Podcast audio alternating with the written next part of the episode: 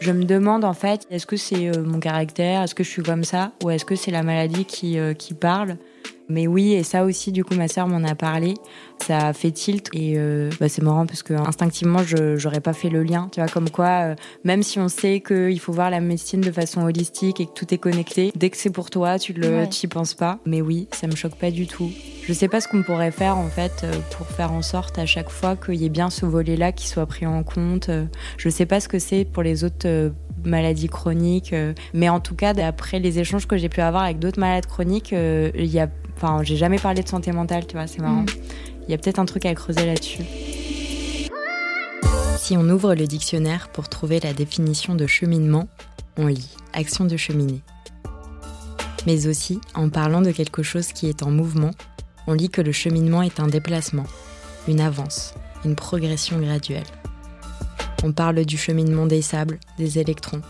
On parle des cheminements de la Lune.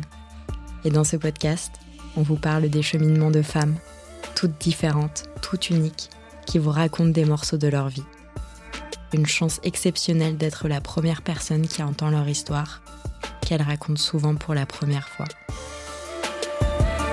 Cet épisode est spécial, car cette fois-ci, il ne s'agit pas d'un témoignage brut, comme j'ai l'habitude de vous en proposer dans Cheminement.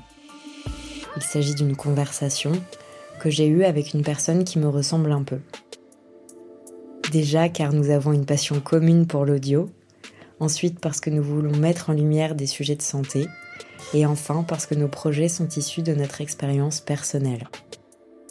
Dans cet épisode, Clotilde souhaitait parler de santé mentale et d'endométriose, une pathologie qui me concerne puisque j'ai été diagnostiquée il y a quelques mois, après 20 ans d'errance médicale. Pour celles et ceux qui ne la connaissent pas, Clotilde est la créatrice du podcast On marche sur la tête, qui lève les tabous autour de la santé mentale. Je vous recommande chaudement de l'écouter si ce n'est pas déjà fait. Je précise que cette conversation a déjà été postée dans le podcast de Clotilde, mais qu'elle m'a donné l'autorisation de le poster sur cette chaîne. Place à la conversation. Je suis Marguerite de Rodelec. Bienvenue dans Cheminement.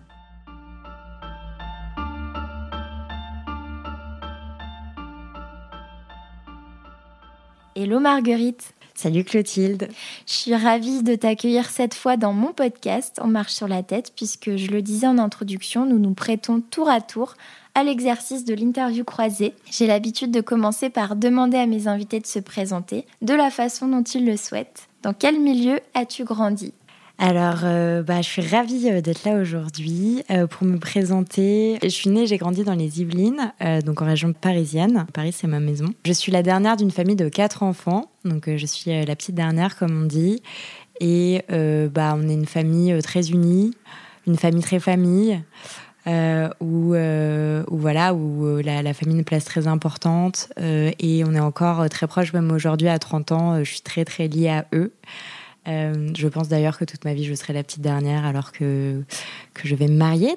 Et non, petite fille, j'étais très souriante, à rire beaucoup, euh, mais en même temps assez discrète. Et euh, je pense qu'aujourd'hui, c'est toujours un petit peu la même chose. J'adore, j'adore présenter. J'adore faire des blagues, même des blagues qui ne font rire personne à part moi. et voilà, j'essaie d'être souriante aussi, je trouve ça sympa, je trouve ça mieux. Donc tu es restée fidèle à toi-même depuis toujours finalement, une petite fille et une jeune fille, une jeune femme maintenant euh, souriante et euh, bienveillante et, euh, et à l'écoute. Puisque, J'essaye. Puisque tu as un podcast, on va en reparler un petit peu mm. plus tard. On va parler beaucoup de ta maladie, l'endométriose. Euh, est-ce que tu pourrais nous expliquer comment tu as découvert ta maladie et puis aussi nous expliquer ce que c'est l'endométriose finalement parce qu'il y a plein de gens qui ne savent pas du tout ce que c'est. Ok, alors comment je l'ai découvert, euh, c'est assez, euh, assez bizarre. moi j'ai été réglée à 8 ans et j'étais petite, quoi, j'étais une enfant et donc bon déjà c'est vrai que c'était un petit peu bizarre, surtout à cette époque parce que, enfin à cette époque donc c'était, bah, j'ai 30 ans donc c'était il y a, il y a plus de, plus de 20 ans. Euh, c'était bizarre. Alors, il faut savoir qu'aujourd'hui, apparemment, d'après ce que j'ai compris, donc moi je suis pas médecin, donc je précise que tout ce que je vais dire, ce n'est que mon ressenti et mon vécu. Euh, mais euh, voilà, il faut, il faut aller voir votre généraliste ou, ou d'autres médecins spécialisés si vous voulez des réponses. Mais d'après ce que j'ai compris, aujourd'hui, les petites filles ont leurs règles de plus en plus tôt.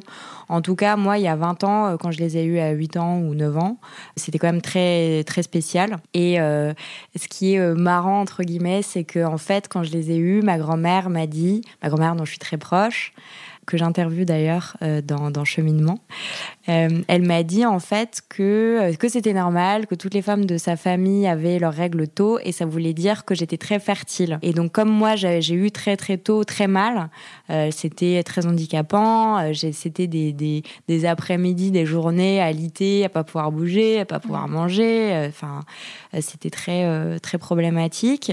Quand elle m'a dit ça, en fait je me suis instantanément sentie mieux parce que je me suis dit que finalement toute cette douleur c'était lié au fait que j'étais très fertile. Donc c'était une sorte de, voilà, de don, quoi.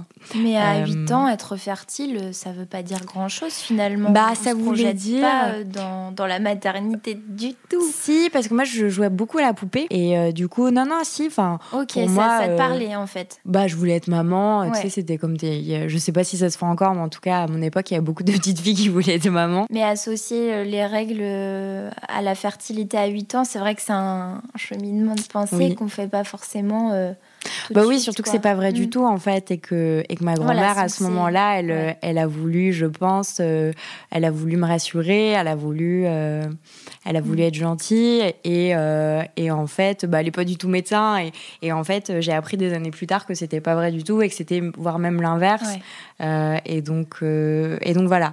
Mais bref, sur le moment, ça m'a fait beaucoup de bien. Et après, euh, bah, l'endométriose, en gros, c'est une maladie qui fait que ton corps est dysfonctionnel, euh, que euh, le sang ne s'écoule pas comme il devrait. et ça, ça fait mal.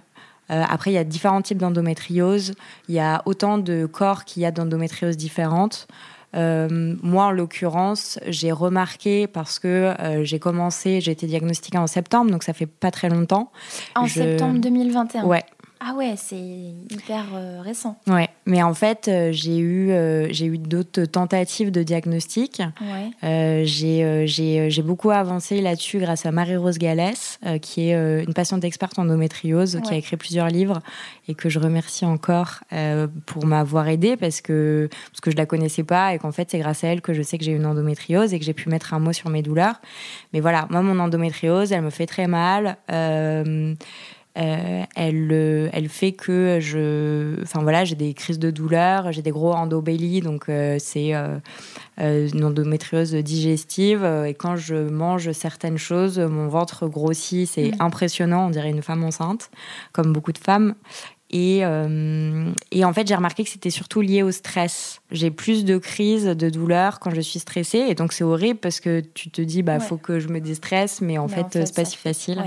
ça fait même parfois l'effet inverse de, se dire, il faut pas que je mm. stresse. Et en fait, euh, c'est un peu un cercle vicieux finalement. Ouais. Donc ça, c'était principaux symptômes que tu as eu dès le début. Enfin, je veux dire, euh, à 8 ans, les règles étaient déjà associées à de la douleur très vive. Ouais, très très vive très handicapante. Et en fait, euh, bah, à cette époque-là aussi, on, disait souvent que c'était normal. Euh, après, euh, c'est vrai que vers 15 ans, ma mère, je me souviens, est venue me voir en me disant "Écoute, Marguerite, c'est pas normal en fait ce qui se passe parce que elle, elle avait jamais eu ça, mes sœurs non mm. plus."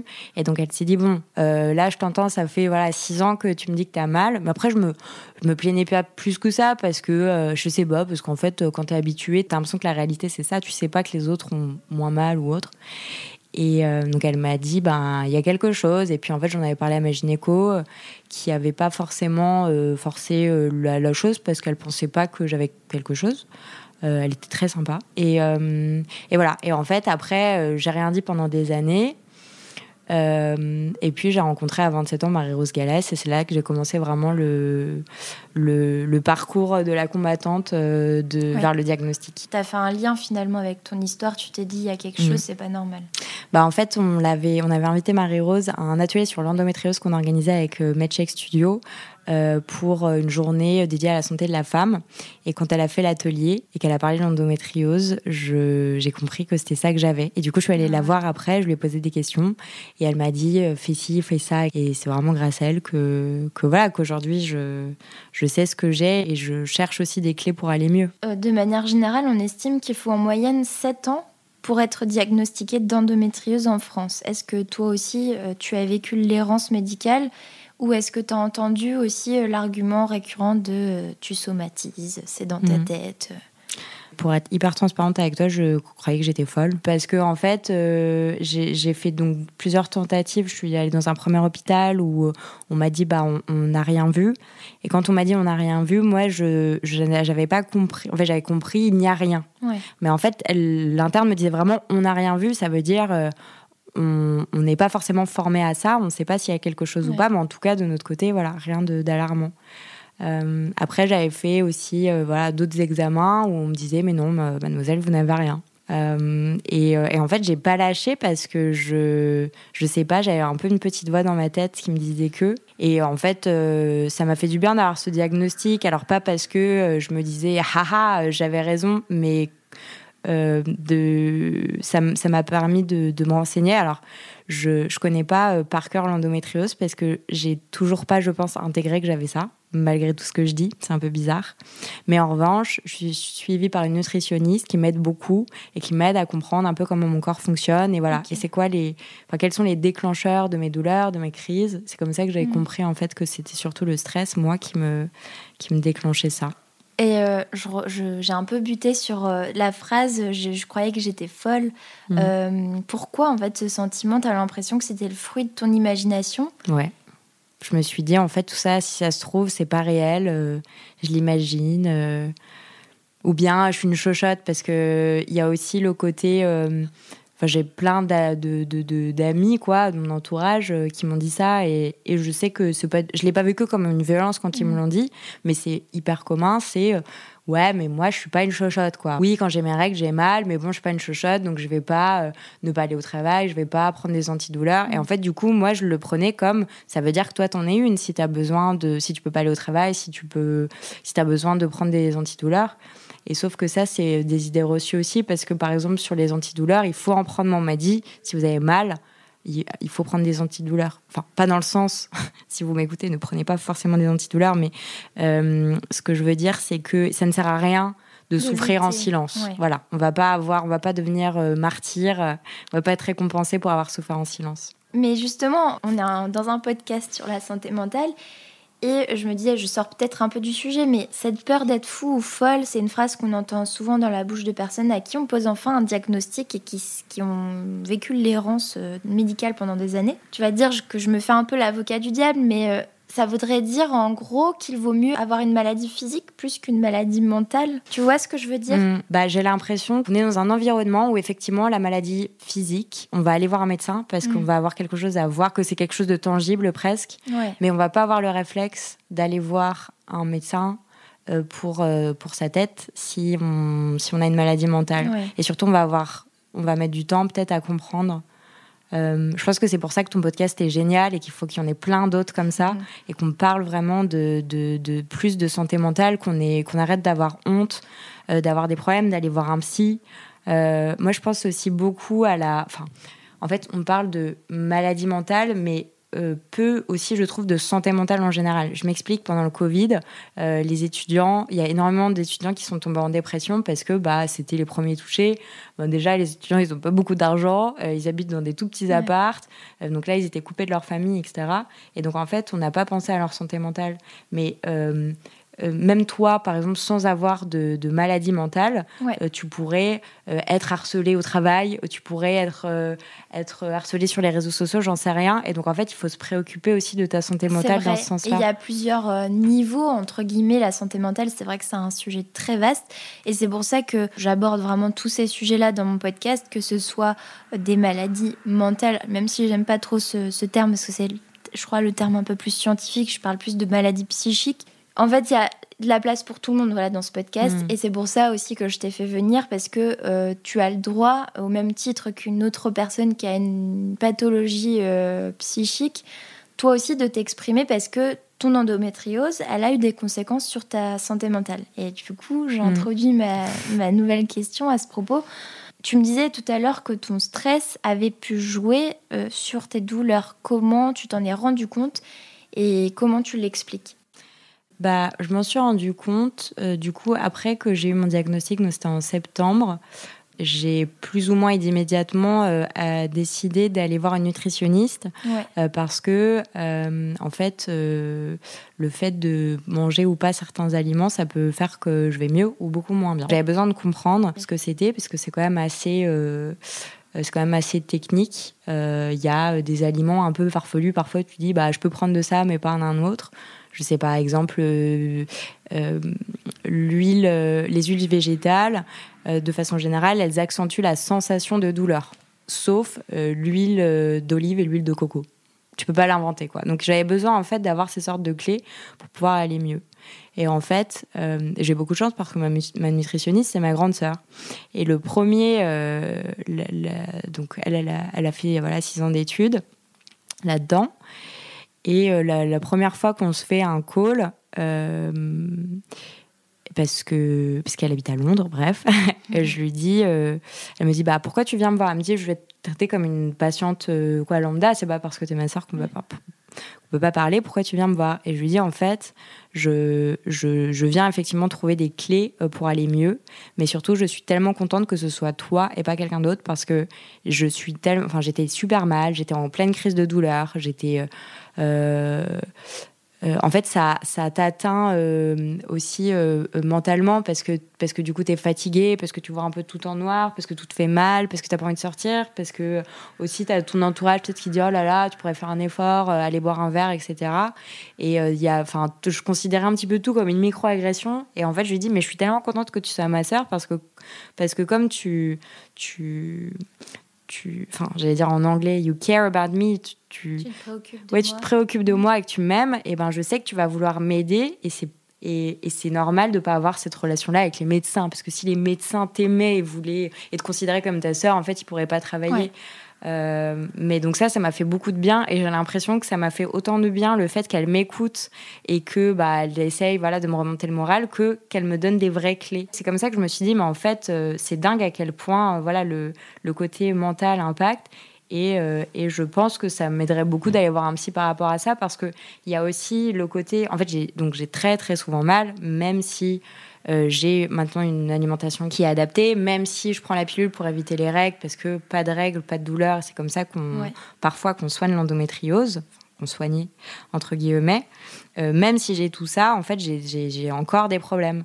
Et du coup, j'ai un peu tendance à vouloir en parler à mes proches, à mon, fiancé, à ma famille. Sauf que, bah, ils sont pas forcément formés à ça. Je veux pas me déverser sur eux, je veux pas être mm. trop dépendante d'eux. Donc, je, je pense qu'en fait, euh, te proposer un soutien psychologique quand tu as une endométriose ou d'autres maladies, euh, pathologies chroniques, euh, c'est, ça peut vraiment aider quoi, à aller mieux. Non, mais c'est intéressant comme point de vue. Aujourd'hui, tu dis qu'avec la pilule, ça t'a quand même réduit les aspects quand même négatifs de la maladie, mais elle est encore bien présente.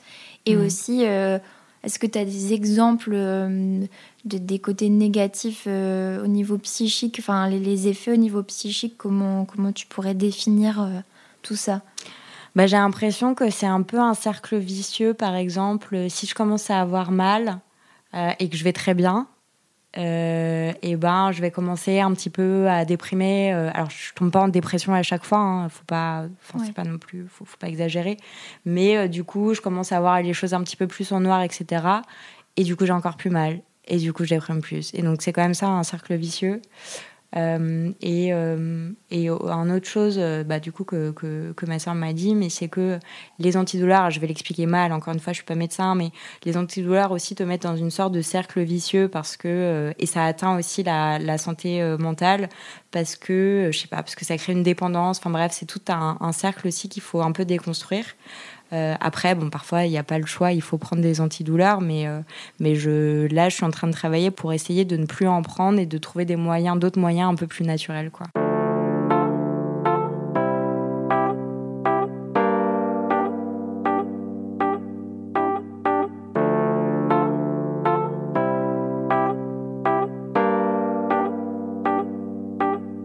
Tout à l'heure, ce serait bien qu'on soit suivi pour toute pathologie chronique qu'on puisse avoir. Est-ce que toi, tu as décidé d'aller voir un, un, ou une psy pour en parler Non, non, mais je pense que je devrais. Et en fait, même en parlant avec toi, du coup, je me dis que ça pourrait m'aider. et, euh, et, que c'est un bon conseil. Mais et c'est vrai que c'est vrai que maintenant que, enfin, du coup, quand on m'a rendu le diagnostic, euh, vraiment, en plus, ce médecin, il était, il était super, il était très bienveillant. Euh, et puis immédiatement, il m'a donné des, bah, une carte d'une ostéo, d'une mmh. nutritionniste, etc. J'ai trouvé ça super. Et je pense que j'ai beaucoup de chance d'avoir un diagnostic comme ça.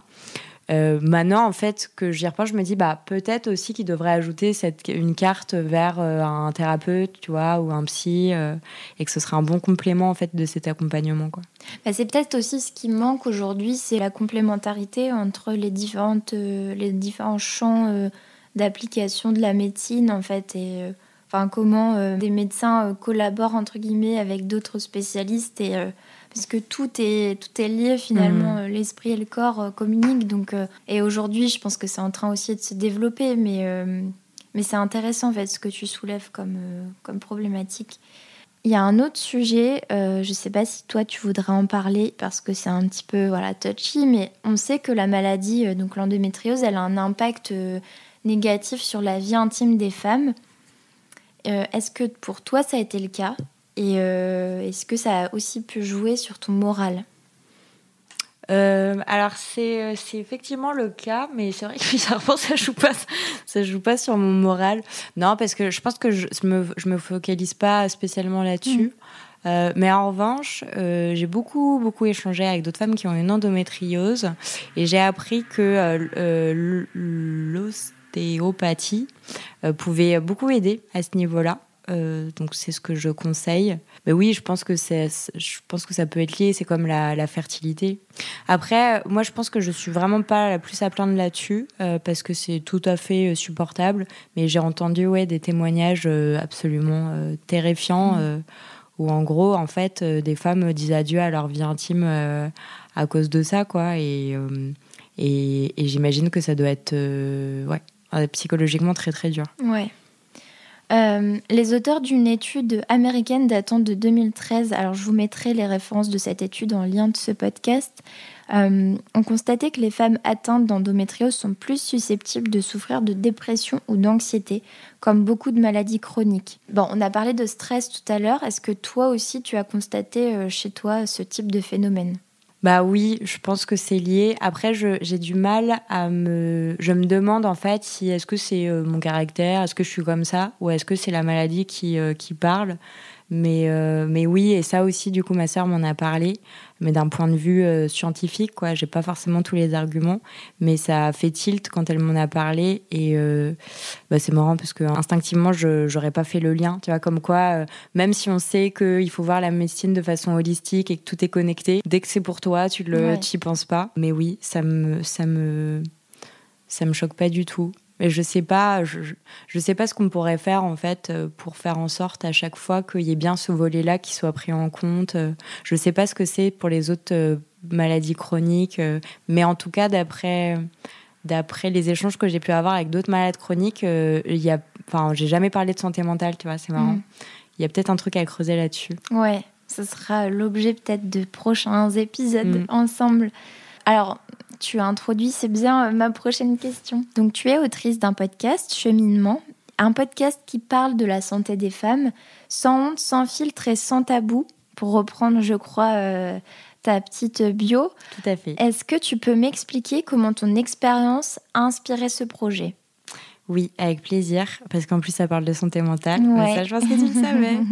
Euh, oui, bah en fait, alors cheminement tel qu'il est écrit aujourd'hui, euh, tout part de l'histoire de ma grand-mère, qui est alcoolique, euh, qui euh, n'a pas bu une goutte d'alcool depuis plus de 40 ans. D'ailleurs, elle fête son anniversaire bientôt de sobriété.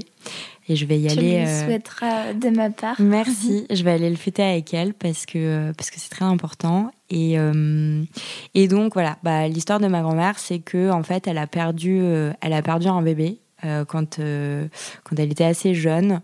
Et en fait, une chose en entraînant une autre, euh, elle est tombée complètement dans l'alcoolisme. et moi, je l'ai jamais connue alcoolique parce que je suis ça. trop, trop, jeune. Ouais. Je suis la dernière petite fille de sa dernière fille. J'ai 14 autres cousins, donc, donc très grande famille. Et, et donc, je ne l'ai jamais connu alcoolique. Mais par contre, on en a toujours parlé je suis très très proche d'elle et elle m'a toujours expliqué qu'elle elle était alcoolique, que c'était une maladie, que c'était. Elle m'expliquait ça en disant c'est une sorte d'allergie à l'alcool. Ça veut dire que si moi je bois, je vais réagir d'une autre façon que quelqu'un d'autre euh, parce qu'elle voulait aussi m'expliquer que c'est pas parce qu'on boit que c'est pas bien mm. non plus, tu vois. Euh, et du coup, bah moi depuis que je suis toute petite, je parle de l'alcoolisme. Et en fait, j'ai jamais vu le problème parce que ça a jamais été un tabou. Et en fait, en en parlant autour de moi, je voyais que les gens étaient gênés, qu'ils regardaient leurs pieds. Euh, tu veux dire dans ta famille? Non, euh, plutôt les, autres encore. Je mm. Euh, je sais pas, ça pouvait être euh, des amis à l'école, peut-être même parfois des parents qui m'entendaient parler de ça parce que, parce que voilà, j'en parlais. Et ça m'a beaucoup énervé, ça m'a beaucoup frustrée. donc, donc voilà. Donc en fait, cheminement, je, je voulais raconter d'abord son histoire à elle. pour montrer en fait plusieurs choses. Déjà, ce que c'est que, enfin, je trouve que les alcooliques, on parle de santé mentale, mais les, tous les addicts et les alcooliques en particulier, on a aussi beaucoup tendance à, euh, enfin, ils, sont victimes de de clichés. Mm. Euh, c'est souvent voilà des gens qui euh, le font exprès, soi-disant, qui viennent aussi de mauvais milieux. et ma grand-mère vient du sud des États-Unis, donc euh, donc c'est particulièrement, euh, ça, me tient particulièrement, particulièrement à cœur de dire que ce n'est, n'a rien à voir avec le milieu, parce que c'est pas parce qu'on est pauvre qu'on est alcoolique. Euh, et, et voilà, ce que je voulais montrer, donc c'était d'abord essayer de, de, briser les préjugés autour de ça, mais aussi de, de raconter l'histoire de l'intérieur, de comment parfois tu deviens alcoolique, et aussi de montrer ce que c'était pour une femme, parce que c'est pas du tout pareil.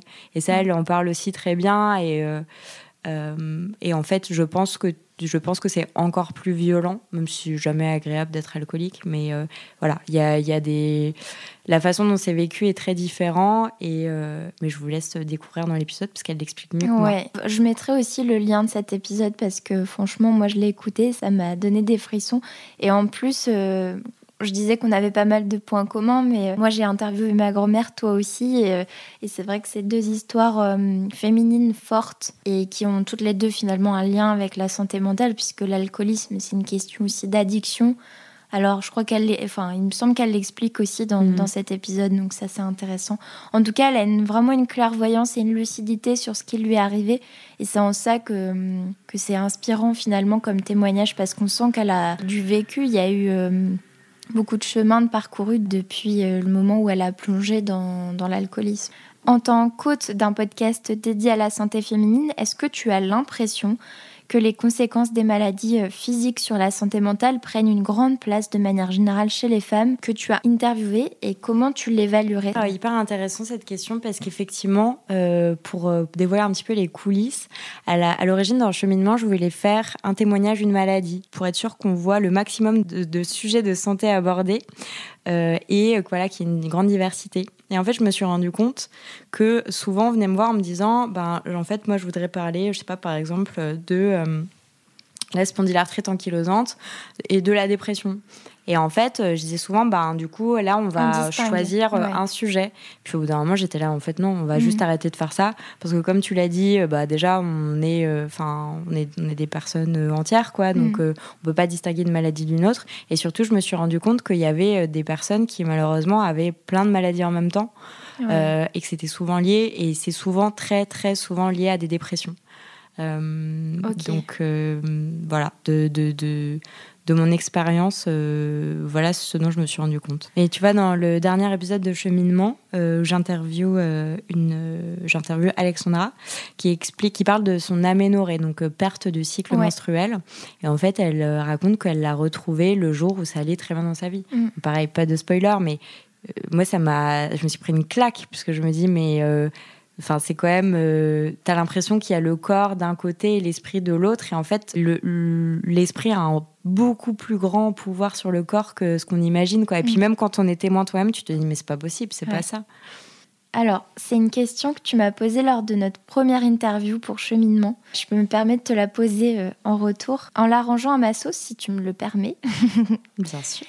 Qu'est-ce que selon toi ton podcast t'a apporté et qu'est-ce qu'il apporte selon toi à tes invités euh, d'un point de vue euh, psychique si possible? Car on sait que le témoignage est un puissant exercice euh, cathartique. Bah écoute, pour être très honnête, je trouve que ce podcast, il me permet justement de me sentir bien, enfin de me sentir utile. C'est un peu la réponse que tu as donnée aussi, désolée. Mais vraiment dans le sens où j'ai l'impression d'aider mes invités alors, j'ai pas la prétention de dire que je l'ai guéri, et puis de toute façon, je suis pas médecin, mais j'ai l'impression que euh, y a un, vrai pouvoir du podcast. Euh, moi, ma méthode, c'est que euh, on fait une pré-interview avec mon invité. Je prends des notes et puis je renvoie un texte. Et ensuite, les textes, bah, elles peuvent le modifier tant qu'elles veulent, mais c'est vraiment moi, mon moyen d'expression principal, alors au-delà de la voix, parce qu'évidemment, euh, j'adore ça, mais c'est euh, surtout d'abord les, les, mots, les, les, textes, le fait d'écrire. Euh, et j'ai toujours eu des journaux intimes, j'écrivais des poèmes, des nouvelles, des mmh. choses comme ça. Donc c'est quelque chose de très fort. Et souvent, quand je le fais, j'ai un peu l'impression d'être dans un état mental hyper agréable, un peu second, un peu de, de méditation. Euh, et, du coup, c'est ça que je leur propose avec Cheminement, c'est un peu la thérapie par les mots. Et donc voilà ce que ça m'apporte moi. Et euh, elles, j'ai l'impression que ça les aide aussi à aller mieux, au moins à... Déjà, en fait, c'est tout bête, mais la plupart euh, d'entre elles racontent leur histoire pour la première fois. Donc le fait de, mettre des mots, c'est très très fort. Après, le fait de le dire à voix haute, c'est encore différent. C'est encore différent, ouais. Et le fait de l'écouter après, euh, c'est encore différent et de l'envoyer aussi. Et il y a plein de choses. Euh, enfin, j'ai, je me souviens d'une, de mes invitées qui en fait était euh, globalement en dépression depuis qu'elle était très très petite, à peu près à la même époque où, j'ai eu mes règles.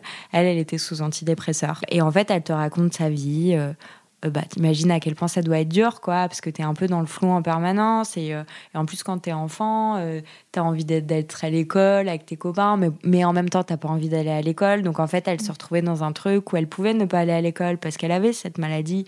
Mais en même temps, quand elle revenait à l'école, euh, elle avait du mal à s'intégrer parce que les autres élèves, en fait, elle voyait, ils voyaient qu'elle pouvait ne pas aller à l'école tout le temps, donc ils étaient jaloux, gna gna. Enfin bref, vraiment. Cette espèce d'entre-deux un peu tout le temps, quoi. Mm. Le, euh, je suis malade et donc du coup j'ai une sorte, enfin je, je suis traitée différemment parce que je suis malade et en même temps j'aimerais qu'elle juste être comme tout le monde. Et elle me dit ben je suis trop contente en fait de pouvoir l'envoyer euh, à mes amis parce que c'est des choses dont elle n'avait jamais parlé avec eux. Ouais, et, de, et en fait, on, on rentre dans la tête de ces femmes euh, complètement et, et c'est pour ça le sans fil, sans honte et sans tabou. Euh, en fait, il y a comme on n'est pas derrière une caméra, il y a juste le micro, on peut se confier beaucoup plus facilement et elles osent dire les choses qu'elles n'ont jamais dit avant.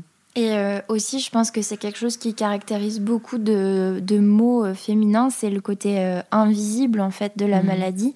Il faut savoir qu'il y a 80% des handicaps qui sont invisibles. Aujourd'hui, c'est énorme. Et les maladies psychiques, bien évidemment, en font partie. Parce que ça se voit pas, ça ne devrait pas exister, mais en fait, non. Mhm. Mais dans, dans, mon intro de cheminement, c'est ce que je dis en fait. C'est euh, mes invités, c'est euh, ta voisine, euh, ça peut être ta sœur, ta collègue, peu importe. C'est en fait toutes ces femmes qui sont autour de nous, mais on ne sait pas ce qui se passe dans leur tête. et maintenant, on le sait. C'est marrant parce que c'est mhm. aussi l'introduction de On marche sur la tête, c'est de dire que ça peut être ton frère, ta sœur, ta mère, ton père, ton voisin tout le monde. la personne que tu croises dans le métro, à la boulangerie, qui traverse la rue. ouais. Euh, je rajouterai ma question signature de ce podcast. J'ai l'habitude de demander à mes invités euh, ce que la maladie a pu leur apporter en bien. Des années finalement de, mal-être, est-ce que tu en tires quelque chose de positif? Euh, Je pense que le gros point positif, c'est que ça me force à connaître beaucoup plus mon corps et lui faire confiance. Ouais. et, et en fait, ça, c'est très très précieux pour moi parce que c'est vrai que j'avais tendance un peu à dissocier les deux. Peut-être aussi parce que euh, j'avais très mal et que j'avais pas forcément envie d'écouter plus que ça et que j'avais un peu envie de le ranger dans un tiroir. Mais euh, en fait, je trouve ça génial. De... J'ai l'impression de me connaître beaucoup mieux. Euh, tu vois, par exemple, avec euh, la nutritionniste, je fais, je, suis, je fais un journal de douleur et d'alimentation. Ouais. Donc, en fait, je dis, bah voilà, lundi, euh, j'ai mangé euh, tel ingrédient, enfin, telle salade.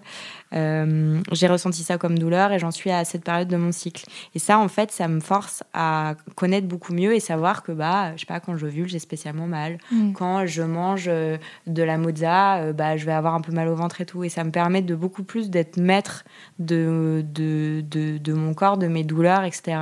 Et de, ouais, de comprendre comment je fonctionne. Parce que, comme j'ai dit tout à l'heure, il y a autant d'endométriose qu'il y a de corps différents. Et donc, euh, c'est hyper important d'apprendre à se connaître, quoi, de, de s'écouter aussi. Ouais, mais ça prend du temps tout n'est pas. Euh, enfin, mm. on va pas résoudre tout en, en cinq minutes. Non, en plus, j'en j'ai encore beaucoup de boulot. Il faut aussi accepter euh, que ça prend du temps, mm. je pense.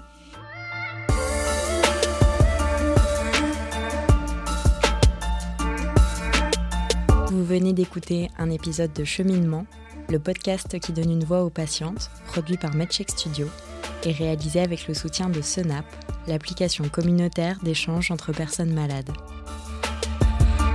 Abonnez-vous dès maintenant pour écouter les prochains épisodes et si vous voulez nous soutenir, couvrez-nous d'étoiles et de commentaires.